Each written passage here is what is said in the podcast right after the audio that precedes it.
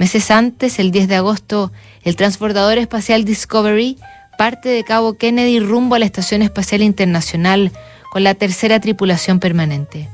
Un mes después, ocurre el atentado contra las Torres Gemelas y el Pentágono. Al día siguiente, el 12 de septiembre, el astronauta Frank Culbertson, que recién se habitúa a su nuevo hogar galáctico, escribe esta carta.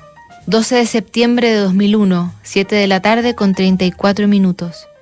No he escrito mucho sobre los detalles de esta misión durante el mes que he estado aquí, principalmente por dos razones. La primera es que ha habido muy poco tiempo para hacer ese tipo de escritura y la segunda, porque no sé si me acomoda compartir pensamientos que suelo compartir con mi familia y amigos de manera abierta, pero obviamente eso acaba de cambiar. Lo que digo o hago es mínimo comparado con la trascendencia de lo que le sucedió a nuestro país cuando fue atacado por... ¿Por quién? Terroristas es todo lo que sabemos, supongo. Es difícil saber a quién dirigir nuestra ira y miedo. Acababa de terminar una serie de tareas esta mañana la más lenta los exámenes físicos a los miembros de la tripulación, y en una conversación privada posterior a eso, el cirujano de vuelo me dijo que estaban teniendo un muy mal día en la Tierra. Yo no tenía idea a qué se refería. Conozco a tanta gente en Washington, tanta gente que viaja hasta ahí, a Nueva York, tantos que son pilotos, que estaba seguro de que recibiría al menos alguna mala noticia. Obtuve la primera hoy, cuando me enteré de que el capitán del avión que chocó contra el Pentágono era Chick Burlingame, un compañero de clase. Conocí a Chick durante un verano. No puedo imaginar por lo que debe haber pasado y ahora escucho que posiblemente evitó además que su avión fuera el que atacara la Casa Blanca. Qué terrible pérdida, pero estoy seguro de que Chick luchó valientemente hasta el final y las lágrimas no fluyen igual aquí en el espacio. Es difícil describir cómo se siente ser el único estadounidense completamente fuera del planeta en un momento como este.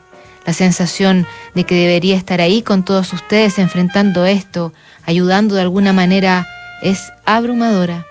Muchas cosas nunca volverán a ser iguales después del 11 de septiembre de 2001. Es horrible ver salir humo de las heridas en tu propio país desde un punto de vista tan fantástico.